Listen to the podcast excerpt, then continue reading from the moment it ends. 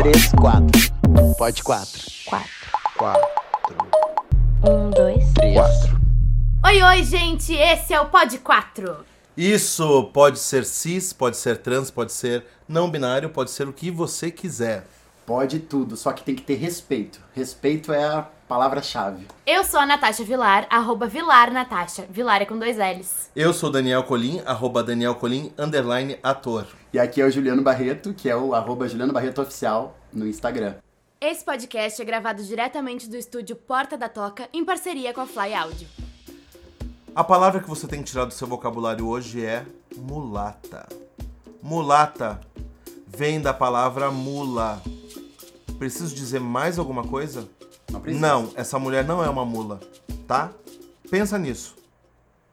E hoje a gente tem aqui um convidado especial muito legal para falar de um tema que é super importante, super legal e que tem ainda muitas dúvidas e que gera muitas discussões, então é para isso que a gente tá aqui. A gente vai falar com o Cadu. Cadu, obrigado por ter vindo. Oi, Cadu! Bem-vindo! Cadu, conta um pouco pra nós quem tu é, a pessoa Cadu, e o Cadu estudante e o Cadu pesquisador. O nome do convidado é Carlos Eduardo Barzotto. Que intimidade é essa? Bom, eu sou professor de História, aqui perto de Porto Alegre, eu dou aula no município de Guaíba. Ah, eu tô fazendo mestrado na educação, se tudo der certo, defenderei no meio desse ano, e daí já vou Vai ter dar. título. Vai dar, vai dar, vai dar. Ah, eu trabalho especificamente com ah, o movimento antigênero, que é essa galera que não quer que a gente fale sobre gênero, sexualidade em escola e em lugar nenhum, ah, de modo mais específico no Rio Grande do Sul, desde 2014 até agora. Além disso, eu, apesar de não ser comunicador, mantenho um canal no YouTube com uma amiga que se chama Historiar-se, Historiar hífen C, de divulgação de conhecimento histórico. Segue porque- lá, gente, segue lá. Obrigado! Segue já. A gente acredita que entender história nos transforma. Então essa é a ideia de propiciar essa transformação. E o Cadu faz parte do GERG, que é o grupo, a gente sempre esquece, Grupo de Estudo de Educação e Relações de Gênero. que é o primeiro núcleo de que estudou gênero e educação no Brasil. Teve uma das pioneiras, foi a Guacira Lopes, que é maravilhosa. Que é da FACED, tu falou Que essa era, parte? é da FACED da URGS, e hoje tem grandes pesquisadores, o Fernando Sefner, a Dagmar, e agora o Cadu, e dentre outras pessoas. Enfim. Tem uma dúvida, Cadu, que é assim, que anda nos perpassando todo o ano passado e toda essa questão desse mandato que, que começou e tal, que é o que, que é a porra da ideologia de gênero? Ai, gente, alguém quer uma madeira de piroca? A gente trouxe uma pra ti, Cadu. Ai, adoro! Bota na geladeira, conserva. Esqueci de dizer na minha descrição que eu sou bem bicha também. Fundamental que a gente claro. Não, assim, ó, a ideologia de gênero a gente tem que estabelecer primeiro que ela existe. É diferente do que a maioria das pessoas. Ela existe, mas não é o que a gente está pensando. Porque nós temos os estudos de gênero, né, que surgiram lá na década de 70, depois os estudos da mulher, pensando em vamos ver as diferenças, masculinidades, feminilidades, enfim, como que a gente pode superar essas coisas junto com os estudos de sexualidade. E com isso nós tínhamos feito avanços em políticas públicas. Então aqui no Brasil nós tivemos, por exemplo, as políticas públicas para as mulheres, ah, as políticas de combate à homofobia, as políticas de combate à ah, transfobia dentro das políticas das mulheres também estavam existindo. Uh, mas elas enfrentam aqui no Brasil e em modo global uma resistência, que é a ideologia de gênero. Por isso que a gente diz que ela existe. Tem um pesquisador uh, de Brasília, que é o Rogério Junqueira, que trabalha com uma ideia uh, que é bem aceita internacionalmente, de que a ideologia de gênero é um termo cunhado pela Igreja Católica. Porque ela surge especialmente em países em que os católicos estão diminuindo de número, e ela surge como um slogan, um slogan, desculpa, para trazer essas pessoas de volta para a religião ou botar um discurso religioso em torno delas. Porque no momento em que tu diz o seguinte, olha, esses ditos ideólogos de gênero querem sexualizar as nossas crianças e nós somos aqueles que nós que vamos defender as crianças, a igreja se torna a pessoa bo boazinha do discurso de novo. Então a ideologia de gênero ela existe sim, só que ela não é aquilo que se diz por aí, que ela, enfim, quer sexualizar as crianças e adolescentes na escola e etc, etc. Ela é um discurso ah, ultra conservador e ultra religioso, gestado no interior do Vaticano, que é divulgado em todos os continentes e que aciona ah, gatilhos de pânico moral, como a mamadeira de piroca, pra ah, alcançar mais público. Cadu, ah, acho que a gente talvez tem que voltar uns degrauzinhos nessa escada, porque eh, um, um dos propósitos do, do podcast também é ele ser informativo e ser quase pedagógico mesmo, Tá. né? E, e eu acho que talvez tenham pessoas que estão nos ouvindo que ainda talvez tenham algumas dúvidas do que é gênero, o que é sexualidade. Tu podia falar um pouquinho pra nós sobre Sim. isso? Assim, ó, ahn, o gênero enquanto conceito científico, como a gente começou a trabalhar ele, ele surge, como eu disse, lá pela década de 70, na chamada segunda onda do feminismo. Porque nós tínhamos as mulheres entrando nas universidades e pensando, bom, eu estou agora na universidade cursando história, filosofia, enfim. Onde eu estou estudando outras pessoas como eu? Por que, que não tem mulheres no, no, na, nas estudos de teatro, de, de história, de filosofia, enfim? E aí surgiram esses estudos da mulher, com a ideia de evidenciar a diferença, né? Ver qual é o problema para resolver. Só que na década de 70 se deu conta de que isso não estava sendo suficiente. Não basta tu só identificar o problema. Tu tem que ver todas as relações de poder em volta daquilo pra, quem sabe, conseguir modificá-las. E é aí que surge o conceito de gênero das feministas norte-americanas, que é o gender, né? Ah, ele ficou bem popular no Brasil a partir da década de 90. ah, e a ideia é ver as diferentes formas a partir das quais nós somos sociabilizados por conta dos nossos atributos ah, sexuais, biológicos, enfim. Di- di- dizendo de uma forma bem didática. A partir do momento em que nós nascemos com um pênis ou com uma vagina, nós, na nossa sociedade, somos imbuídos de certas características pelos nossos pais, amigos, parentes, enfim. Então, se tu nasce com um pênis, tu vai ser pegador, tu vai gostar de azul, tu vai gostar de futebol, não sei o que, não sei o que. E se tu nasceu com uma vagina, tu vai gostar de meninos, tu vai ser fofa e delicada, tu vai gostar de rosa, tu vai dançar balé. Todas essas são expectativas criadas em torno dos nossos corpos biológicos. Que, que são Isso é discursos, gênero. né? Discursivos. Isso. São discursos que são bastante materiais. Porque a gente. O discurso não é só aquilo que a gente fala. Sim. É a forma como a gente concebe o mundo e faz ele funcionar. E que não necessariamente tem a ver com a sexualidade, tá, gente? Exato. Não necessariamente. Então tem as discussões que a gente já comentou sobre trans e cis, né? Cisgênero, transgênero. E aí, outra questão é se é homossexual, se é bissexual, heterossexual. Isso pra mim foi um grande tabu quando eu aprendi que, que e não faz tanto tempo assim que eu aprendi que orientação sexual e gênero são coisas bem diferentes e que às vezes a gente mistura, que até a nossa própria sigla é, LGBT mistura de uma maneira que não é que não é tão tão, tão clara, né? O que, que é um ser não binário? Ah, eu ia perguntar isso também. Ah, uma pessoa não binária é uma pessoa que não se encaixa em nenhum binarismo de gênero. Ou seja, ah, se nós fizéssemos de uma forma bem cartesiana, que a gente não faz mais, mas digamos para fazer uma forma bem didática. Do lado esquerdo nós temos homens e do lado direito nós temos mulheres. O não binário seria aquilo que está no meio, está transitando entre eles. A gente não trabalha mais com essa régua, porque o negócio é muito mais complexo que isso. Sim. né? Não é uma ponta e a outra. Mas de forma didática, para as pessoas terem uma primeira ideia do que seria isso, dá para se dizer que é uma pessoa que não se identifica com nenhum dos dois lados e que tá transitando E é entre fluido, eles né? ali, é bem É fluido. fluido. Uhum. E que até pode ter mo- momentos e períodos de vida que tá mais pra um lado do que pro outro também. Sim, claro. E retornar, enfim. Uhum. Da mesma forma que a sexualidade também é bastante fluida. Porque a sexualidade é a forma como a gente né, lida com o nosso próprio corpo e tudo mais. Então, nós temos ah, muitas pessoas que vivem uma vida dita heterossexual por 40 anos, e aí chegam no final, ali não, no meio da, da, da vida, e dizem, ah, mas eu acho que não era bem isso, começam a se perceber. Então, a sexualidade, ela também é uma coisa fluida, porque a gente vai percebendo ela ao longo do tempo. Sim. É importante, né, a gente falar sobre isso, porque eu acho que em vários programas a gente vai acabar nesse mesmo lugar que é não encaixotar as coisas, né? Sendo Super. ela o, o tema que for, assim, isso serve pra tudo na vida. O quanto a gente precisa entender que nada tá sempre 100% certo. A gente tá o tempo inteiro mudando e passando por experiências diferentes, abrindo a cabeça pra outras coisas e que assim seja sempre, amém. Porque a caixa não nos serve, né? A gente já, já vive num- em várias bolhas. E a gente tá sempre tentando furar elas e e ir pra outros lugares, assim. Isso eu acho muito importante da gente entender.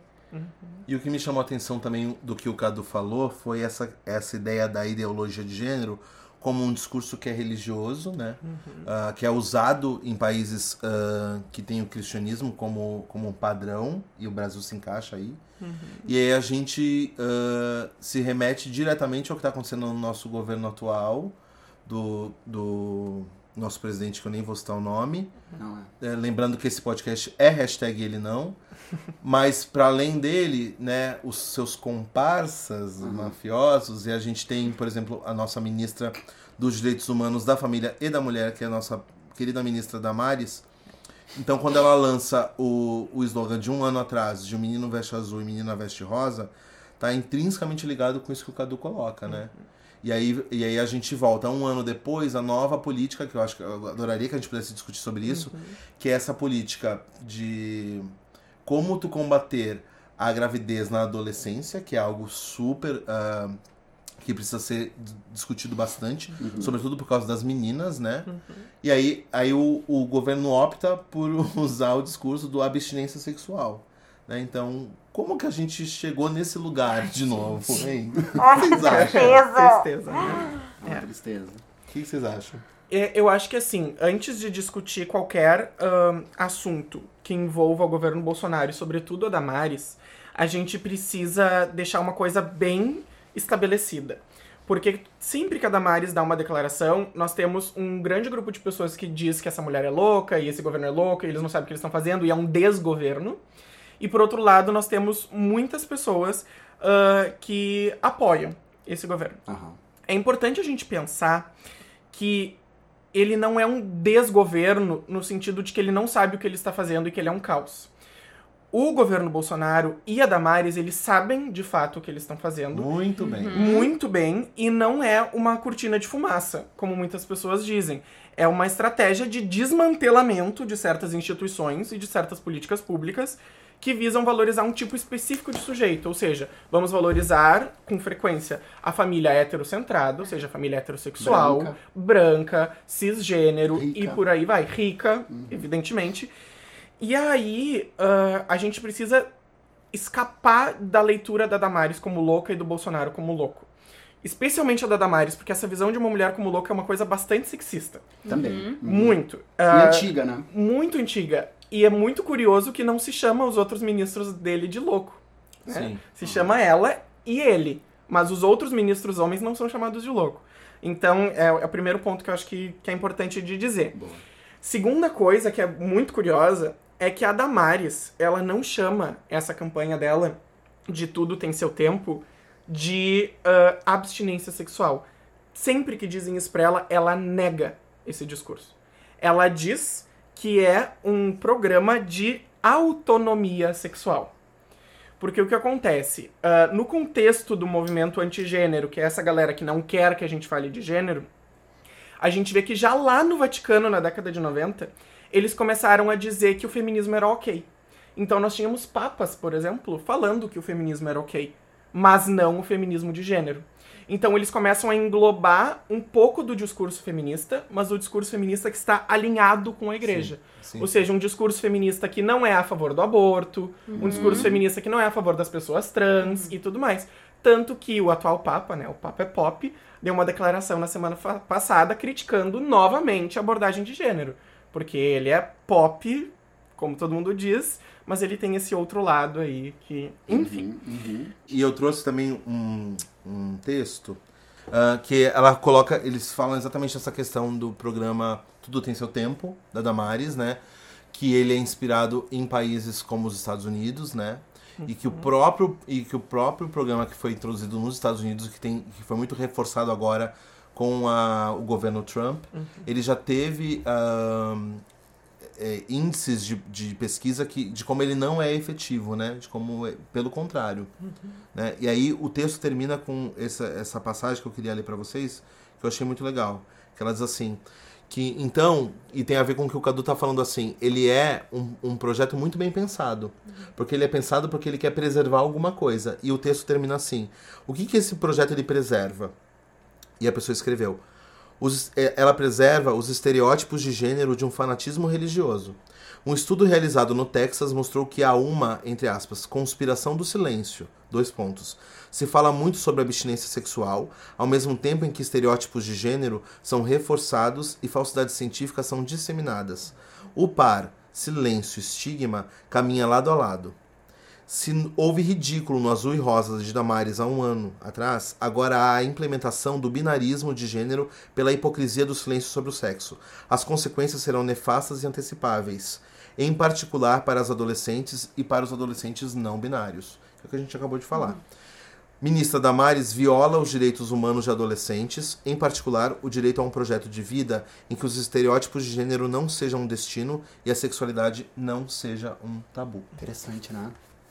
Eu tô te ouvindo falar, Cadu, e tô pensando que toda vez que tu te refere ao governo e às instituições, ah, tu dá uma certa pausa do teu discurso e fala da religião, assim. Sim. E aí eu te pergunto, tu acha que o maior, entre aspas, inimigo da nossa evolução com os assuntos de gênero é a religiosidade ou a religião? Ai, que pergunta difícil. Ah, a minha primeira vontade é dizer que não. Tá? É A minha primeira reação é dizer que não, porque a gente sabe que existem movimentos religiosos que são bastante a favor ah, da- dos nossos avanços, como, por exemplo, as católicas pelo direito de decidir, que é em favor do aborto. Se eu não me engano, é esse o, o nome. Nós tivemos ah, uma parada LGBT nos Estados Unidos. Desculpa, não foi uma parada LGBT, foi uma parada cristã nos Estados Unidos, em que um grupo da parada levantou cartazes pedindo desculpa à comunidade LGBT.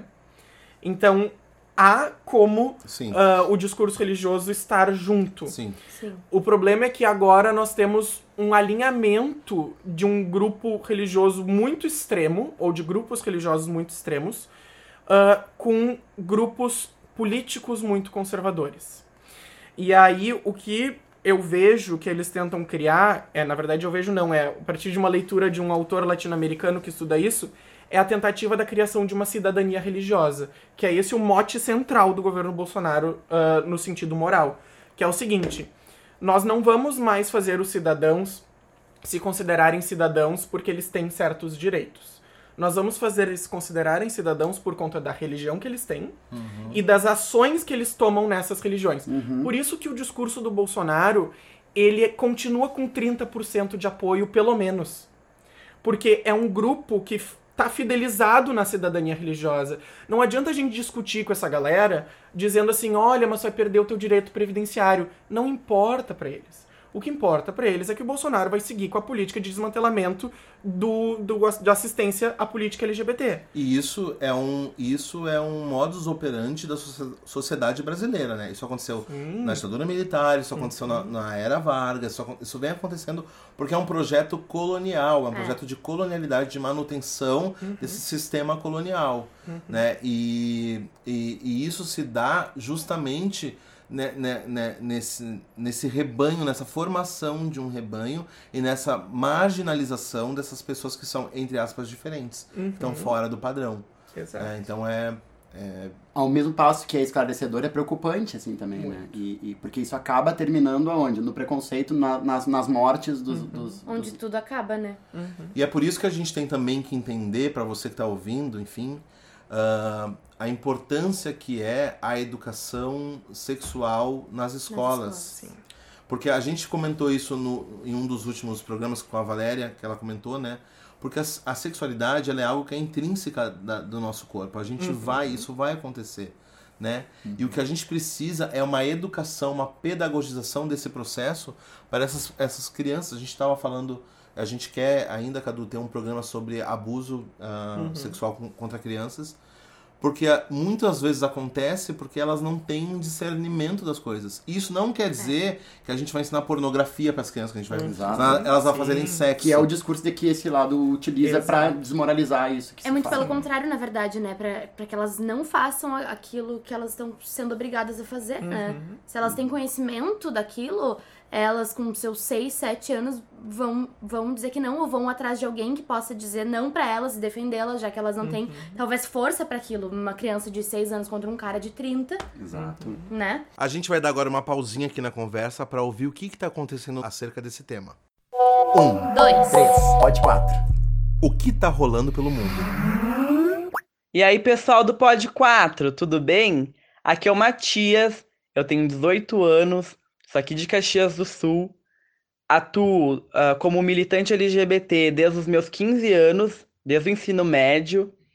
Uh, hoje em dia eu sou calouro do curso de Relações Públicas uh, e, simultaneamente a isso, eu faço teatro no curso profissionalizante aqui da minha cidade. Na transição do final do ensino fundamental para o início do ensino médio, eu acabei me assumindo para minha família, eu tinha 14 anos, e durante os três anos do ensino médio, eu passei por momentos muito turbulentos por conta da aceitação da minha família.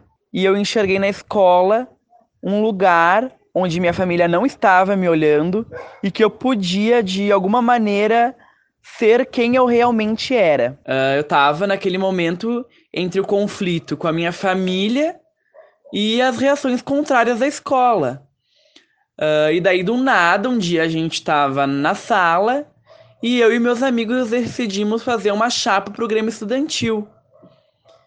E ninguém imaginava que a chapa das gays, né, ia ganhar. E quando a gente ganhou, teve cara de tudo que era tipo. Principalmente gente de cara torta pra nós. Mas foi a primeira vez no Melvin Jones que eram as gays as crianças legais da festa. E pelo menos naquele recorte de tempo que eu fui presidente, uh, eu posso te afirmar: a escola nunca antes foi tão divertida, uh, diversa, engajada, crítica alimentando discussões sobre a, a, pauta LGBT, por conta que eles viam na gente e ficavam se questionando e faziam um seminário, a gente começou a fazer mais trabalho. Também estava na época que o, o, Temer deu golpe na Dilma, então é, existia também uma efervescência política do movimento estudantil e, e consequentemente, do movimento LGBT também. Uh, e aí, no meio disso tudo, aí entra o papel da representatividade, que é dizer que tu também pode. E a nós artistas que estamos sob a luz, né, sob, sob a, as luzes, cabe a nós potencializar a verdade das pessoas. A escola é o lugar onde, através da ciência, a gente pode desmistificar preconceitos. É um lugar onde uh, os estudantes uh, tem que sair de lá com gosto de socializar, ver que é algo bom e se não aprendermos a lidar com as diferenças dentro da escola, a gente não vai saber que somos muito semelhantes lá fora. Mesmo assim, uh, tipo, hoje eu tenho medo. E o meu medo é ainda maior, porque, uh, porque fora dos muros da escola, eu sei que existe um mundo muito mais perverso para lidar. Mas eu faço um apelo, sabe? Para todas as lésbicas, gays, bissexuais, transexuais que estão ouvindo Pod 4, que nós temos que ocupar todos os espaços. A gente tem que emancipar as pessoas, porque ter vergonha de quem se é não nasce com a gente, é imposto culturalmente a nós. É, que nós sejamos bravos, que a gente continue por aí de cara pintada pelo nosso movimento, pelas nossas vidas, não somente sobrevivência, mas porque uh, para que a gente possa viver de fato, que não intimidem as nossas cores, que a gente possa exaltar a nossa verdade. Eu agradeço imensamente o convite, foi com muito carinho ao movimento que eu dedico essa participação. Um abraço muito especial para toda a equipe do Pod 4. Beijo e até mais. Tem uma dúvida que vai bem sobre o teu estudo, né? Uhum. O teu estudo particular. Primeiro, pra gente conhecer e pra contar pras pessoas uhum. qual é o teu estudo. Tá. E se esse estudo também. Porque assim, o nosso, o nosso podcast aqui, a gente, a gente não. Sem nenhum bairrismo, pelo, pelo contrário, a gente espera que seja ouvido por pessoas de outros lugares, mas a gente gosta de situar que a gente faz ele a partir de Porto Alegre. Uhum. E aí eu queria perguntar para ti como é que é essa questão do gênero, pensando no, nesse lugar onde a gente tá. vive. Assim, uh, em 2014, nós tivemos a votação do Plano uh, Nacional de Educação. que eu não sei se vocês se lembram, mas foi um, um, um bafafá, porque os deputados federais queriam tirar o termo gênero, orientação sexual, identidade de gênero do Plano Nacional de Educação. Tá. E conseguiram. Um ano depois do Plano Nacional de Educação ser aprovado, tem que ser discutidos e aprovados os planos estaduais e municipais. E é aí que começou, em 2015, no Rio Grande do Sul, a sangria desatada. Porque em 2015, todas as câmaras de vereadores puderam tirar gênero se quisessem. E sexualidade também, porque eles tinham respaldo nacional.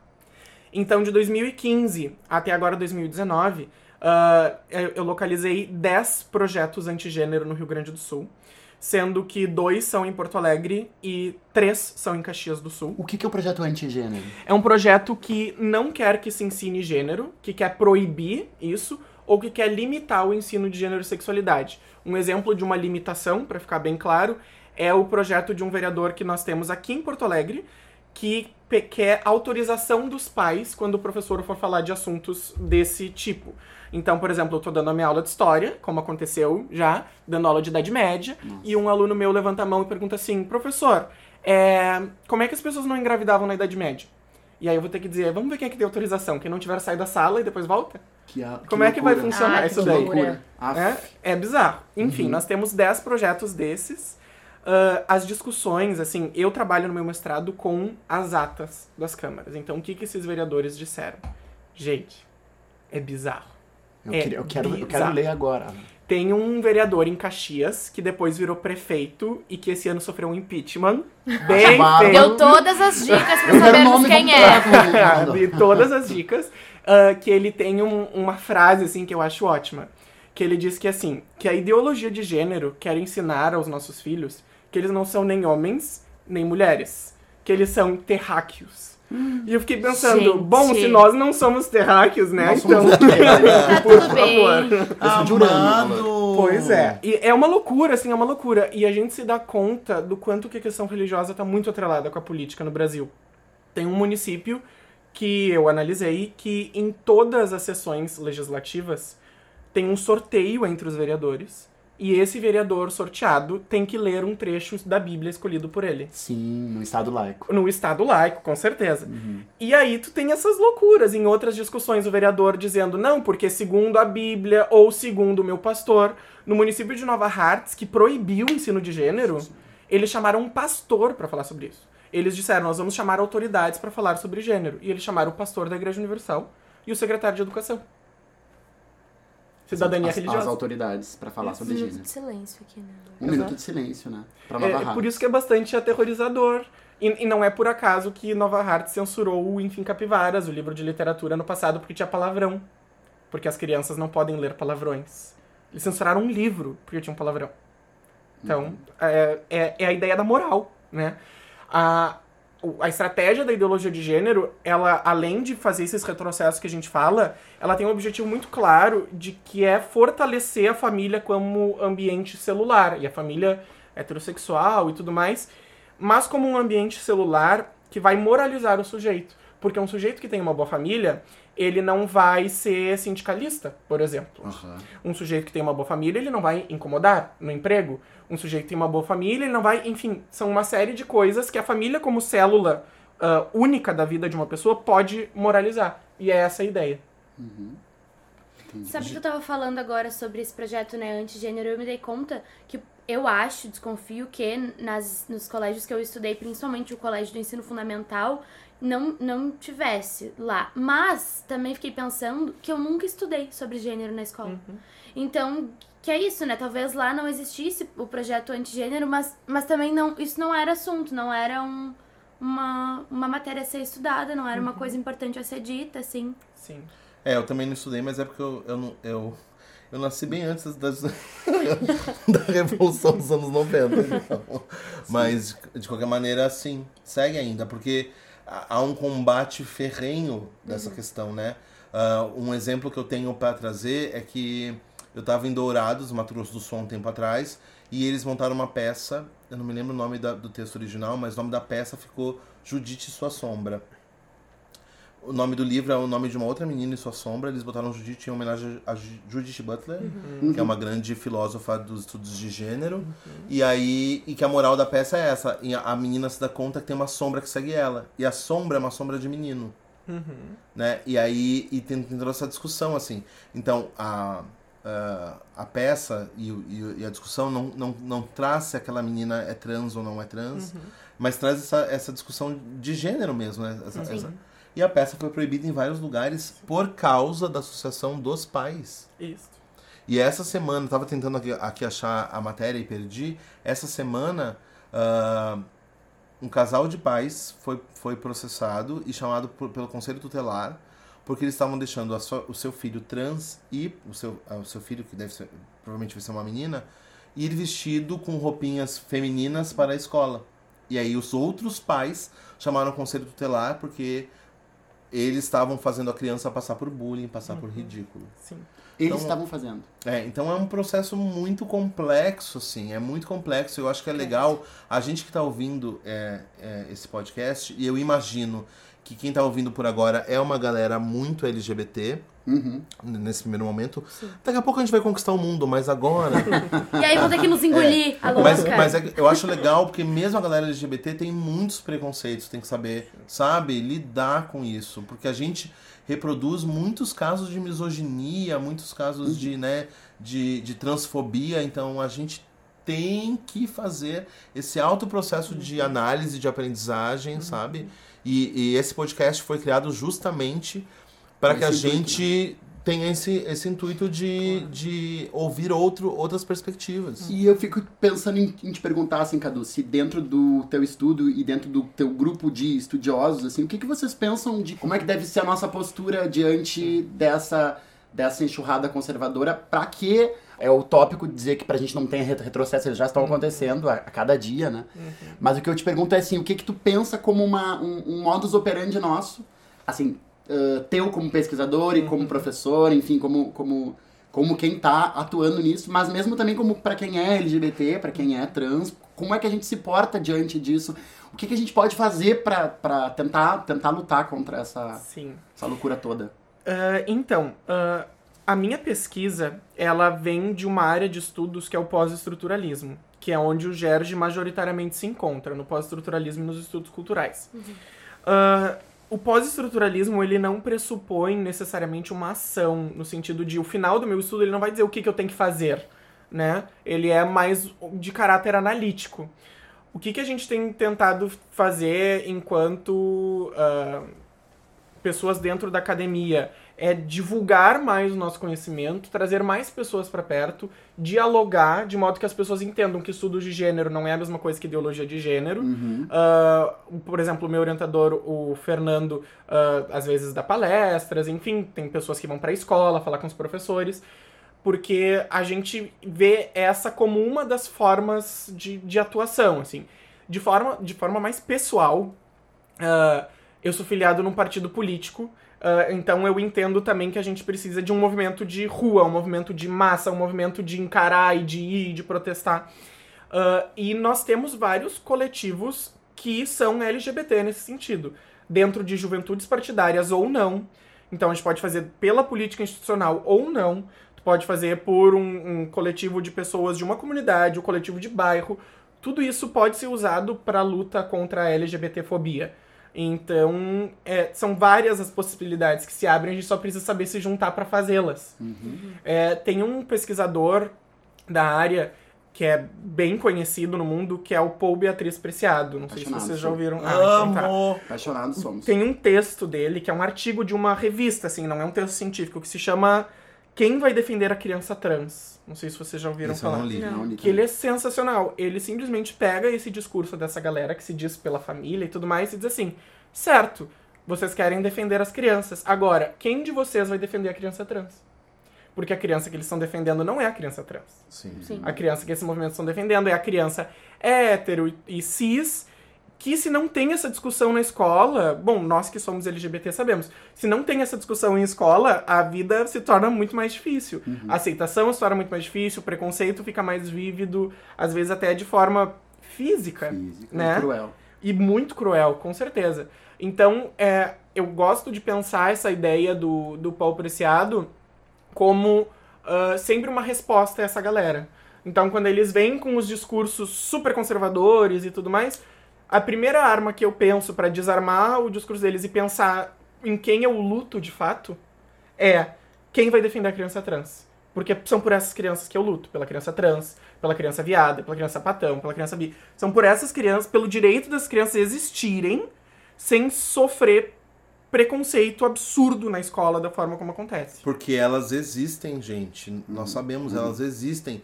E um projeto de invisibilização, de botar essas, essas pessoas dentro do armário, não vai fazer elas ficarem dentro do armário, entendeu? Então o que a gente tem que pensar é como eh, educar e como orientar essas crianças para que elas consigam se realizar como sujeitos. Isso. Né? Porque é por isso que o projeto ele é tão, ele é tão perverso.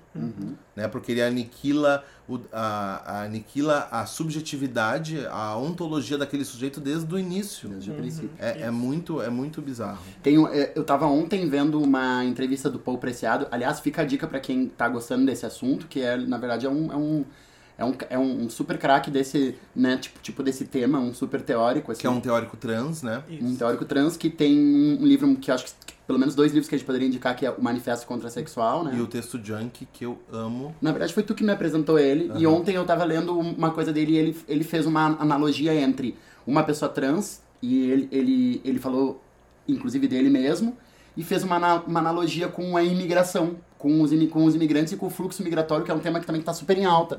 Que ele disse que num determinado momento ele já ol- olhava pro passaporte dele e tinha problemas com aquele passaporte, porque aquela foto que tava ali não era foto dele, exa- né? Então as pessoas dizem, esse passaporte não é teu. Ele diz, não, é meu, mas é que eu me encontro hoje e a minha a epistemologia do, né, me parece que eu sou outra pessoa, mas eu sou essa pessoa.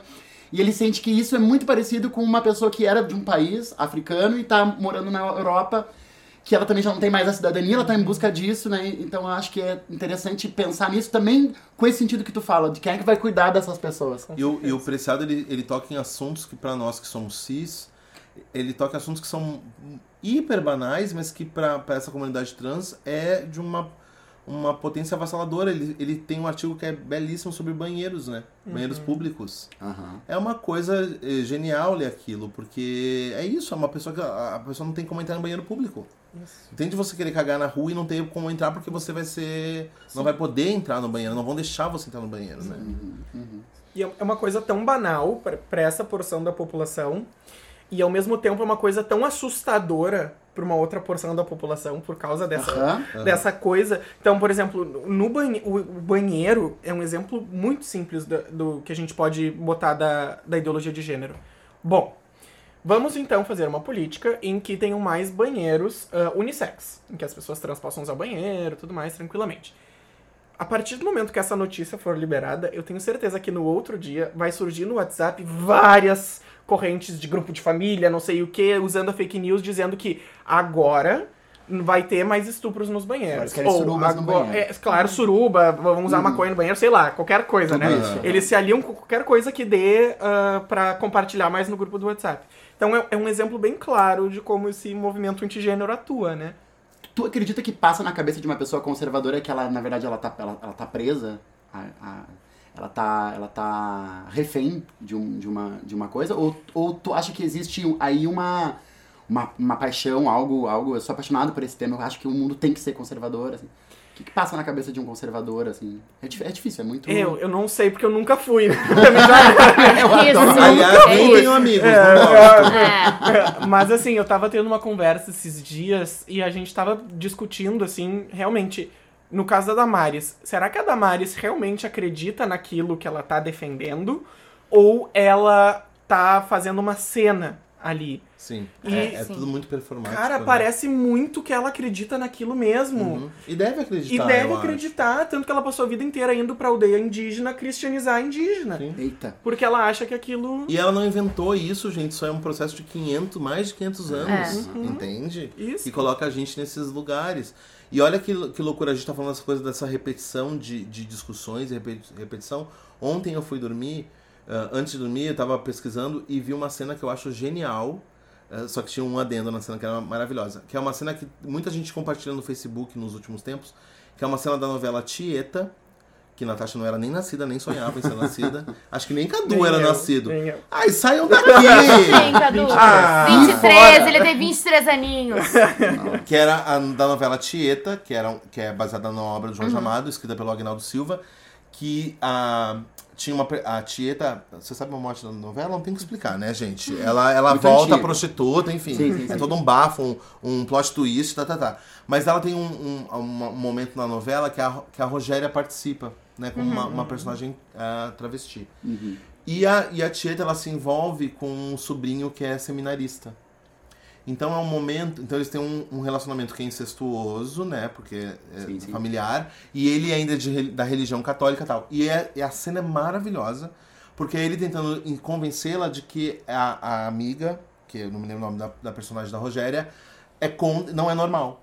E ela vai dizer assim, mas o que que é ser normal? A cena é maravilhosa, parece que ela foi assim, escrita ontem. Sim. É dos anos 80, gente. Ai, e aí, sim, o adendo especial é que eu vi a a cena ontem e alguém, alguém que. A internet é maravilhosa. Quando ela não é ruim, ela é maravilhosa. alguém botou na cara do, do Cássio Gabus Mendes a, a cara do Bolsonaro. Então toda a cena é o Bolsonaro dando aquele discurso, porque é isso. É. É, uma repetição desses padrões, entende?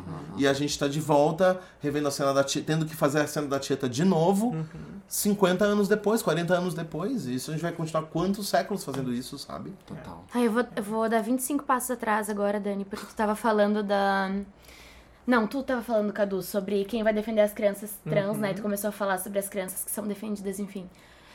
Eu provavelmente era uma criança que seria defendida, né? Que fui defendida. Defendida, tá certo essa palavra? Defendida, né? Defendido, tá certo. na, na escola, e daí eu fico pensando quanto pra mim foi horrível ter sido defendida por alguém. Porque daí eu cheguei naquela fase adolescente, eu comecei a me interessar por mulher e aquilo foi muito mais baque do, do que precisava ser, sabe? Eu me perdi, defendido em que sentido? De, de não ter contato com esse tipo de assunto. Ah, sim. Entende? Sim, privada, né? Privada dos assuntos. Exatamente, eu fui privada de um, de um assunto que eu precisava saber. Porque todo mundo precisa saber. Porque depois, isso pra nós, acho que é, é pensar demais nas crianças.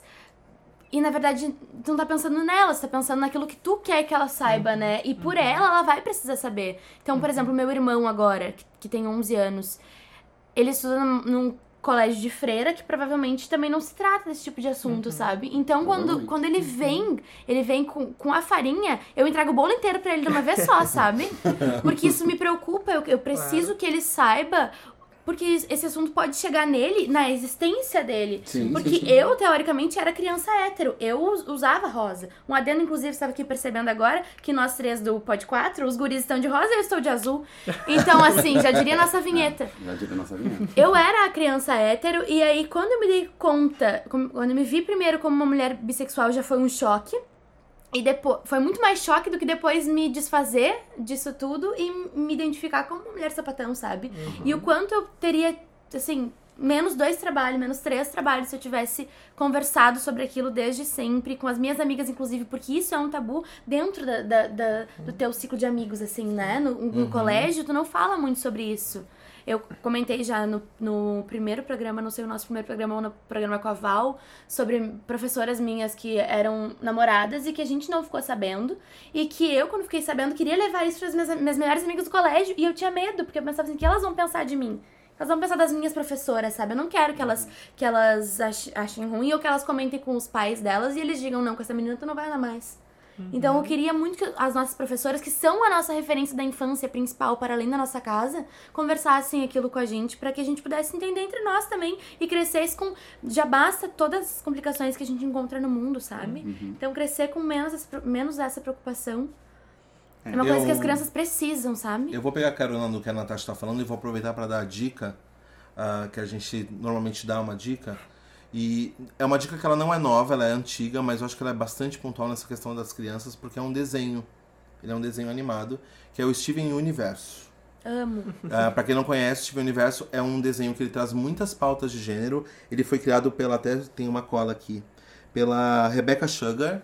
E ela, e ela e ela é uma mulher não binária. Então ela já traz dentro Aham. desse desenho, e o desenho é genial. Então, assim, se você que é adulto, dá uma, uma sacada, porque ali ele já é maravilhoso. E eu acho que tem uma ideia do que a gente. é, e aí tem o que o Cadu falou assim, a ideologia de gênero, ela não passa por a gente estar querendo en- en- enfiar isso na cabeça das pessoas. A gente não quer enfiar e transformar as crianças em, em não binárias, não sei o quê. A gente quer naturalizar essas- esses sujeitos que já existem, né? Então, é uma É, naturalização desses sujeitos. E a outra dica que eu dou também, me metendo, é a série, que também não é nova, mas vou citar, que é a série Pose, que é a série atual que tem o maior número de artistas trans ou não binários no seu elenco, o que é algo que também é histórico. E louvável. Então, se você tá ouvindo, assiste Pose ou Steven Universo. E eu ia te perguntar, Cadu, se a gente pudesse falar para as pessoas que têm curiosidade nesse assunto, como é que elas se acercam disso, assim. Tanto se tu pudesse falar pra gente em teóricos que tu, que tu tá te referenciando, ou até mesmo de algum programa ou de palestras, como é que faz pra ficar sabendo. Ah, em termos de teóricos, a gente usa bastante na sexualidade para início de conversa o Michel Foucault, no História da Sexualidade, que ele tem aquele argumento bem polêmico de que a sexualidade surgiu no século XVIII, e que todo mundo fica tipo, como assim as pessoas não faziam sexo antes? Mas não é bem isso. É bem legal. Ah, a partir dele tem os estudos da Guacira, Lopes Louro, ali da Faced, que são muito bem acessíveis, assim, para quem quiser. Ah, o Jeffrey Wicks, que é um outro pesquisador que estuda o surgimento da ideia de homossexualidade, heterossexualidade. No campo de gênero, de forma mais clássica, nós temos a John Scott, que tem um artigo que todo mundo que estuda gênero já deve ter lido, que é Gênero, uma categoria útil para análise histórica que, enfim, já passaram 20 anos, mas ele ainda é muito atual. E não falando de academia, mas falando de literatura, cinema, enfim, ah, tem um livro, Infanto Juvenil, que eu gosto muito para falar sobre a questão trans em escola, que é um livro de 70 páginas, que se chama George, publicado pela Galera Record. Ai, eu É lindo, é lindo. Eu conheço. Nunca li também. O autor ou autora tá na capa como Alex Dino, mas o autor nunca diz qual é o seu gênero, não tem nenhuma foto nem nada, então a Eu gente tenho não esse sabe. livro, gente, se vocês quiserem Ah, É visitar. eu eu genial, também. é genial. Conta todo, toda a trajetória, George com G. é isso, toda a trajetória de uma menina trans, que é a George, porque ainda não sabe o seu novo nome, Uhum. que na peça da escola quer ser a aranha, que é uma mulher, e não pode porque é um menino. Ai, E aí incrível. traz a questão do banheiro, dos amigos, do bebedor, que ele não. o Jo- a George não toma água do bebedor pra não ter que ir no banheiro. Isso Mas é uma ela tem realidade. um nome, né, que eu não lembro.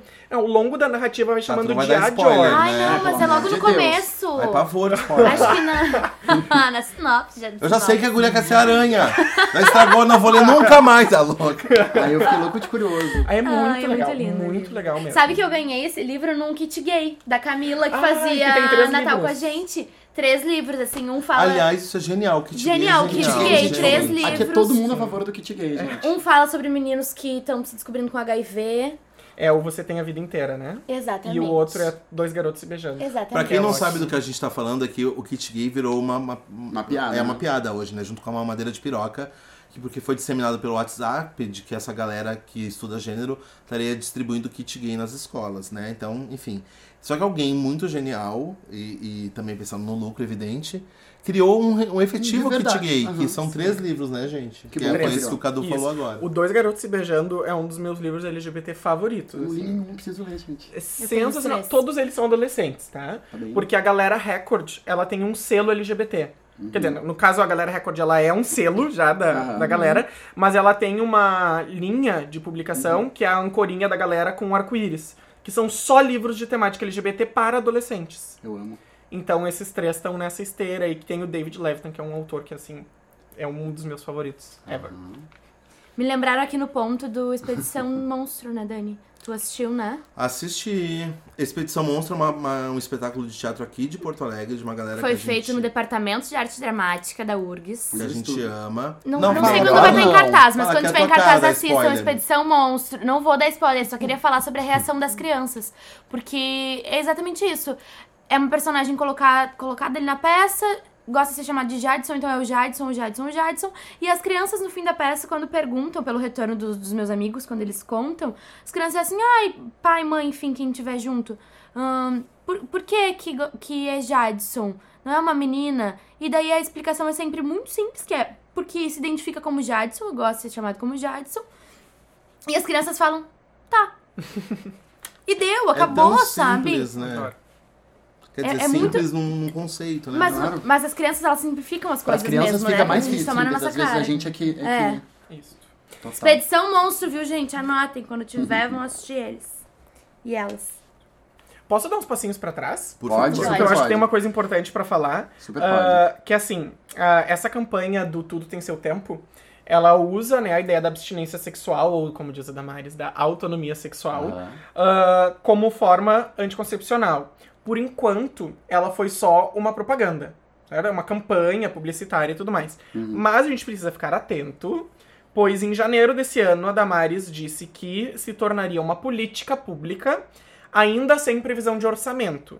Então a gente não sabe exatamente o que vai vir, mas provavelmente virá uma coisa mais forte Mais por romântica. aí. Mas ontem eu li, desculpa te cortar, que já fizeram um questionário com 400 e poucas pessoas e a maioria aprova essa proposta. A maioria de 53% de pessoas aprova essa proposta. Claro, 400 pessoas não é nada. Nada. Né, E aonde foram entrevistados É, mas, mas o que importa é esse slogan do tipo 52 pessoas É da população aprovam, né? Até Isso. porque a gente sabe que tem uma potência super religiosa por trás. Claro. A- Até o final desse ano, a a Damares quer fazer o Plano Nacional de Prevenção ao Risco Sexual Precoce tá, para o Brasil. Um plano de política pública.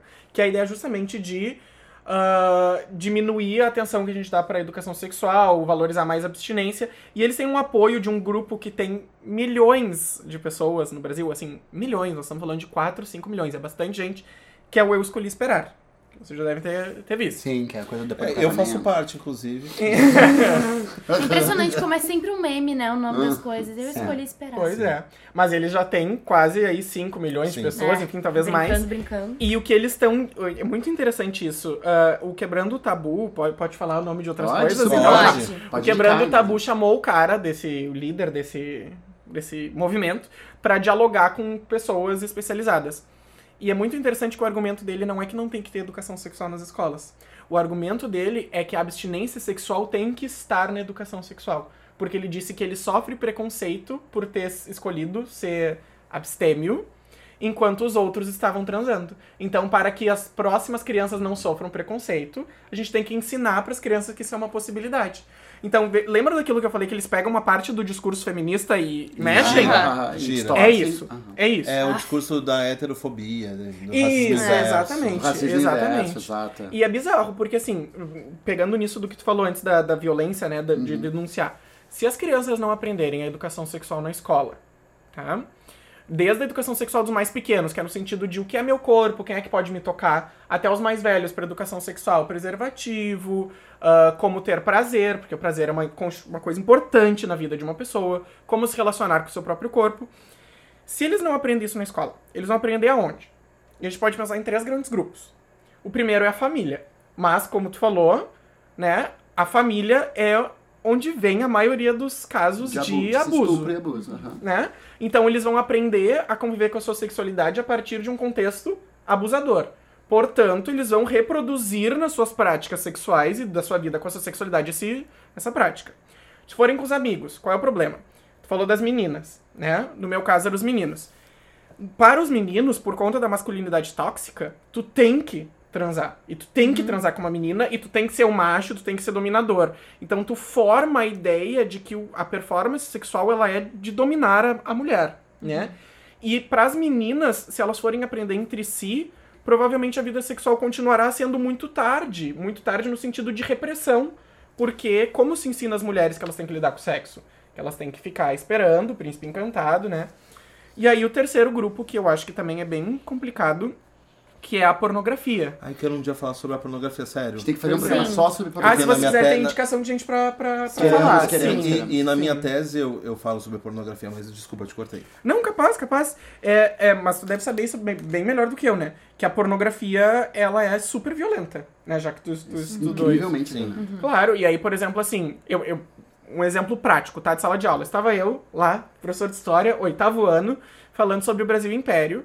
E aí, ah, os meninos estavam fazendo os exercícios, terminaram ficaram conversando. E aí, uma hora eles começaram a rir muito alto. E eu fui lá ver o que estava acontecendo. E um deles me mostrou um vídeo, que era um vídeo pornô que eu tinha recebido no WhatsApp. E disse, tá, eu não quero ver isso. E ele disse, não, mas olha só, esse homem tá gemendo. E eu disse, tá, e o que que tem? Homem não sente prazer? Não, homem não pode gemer.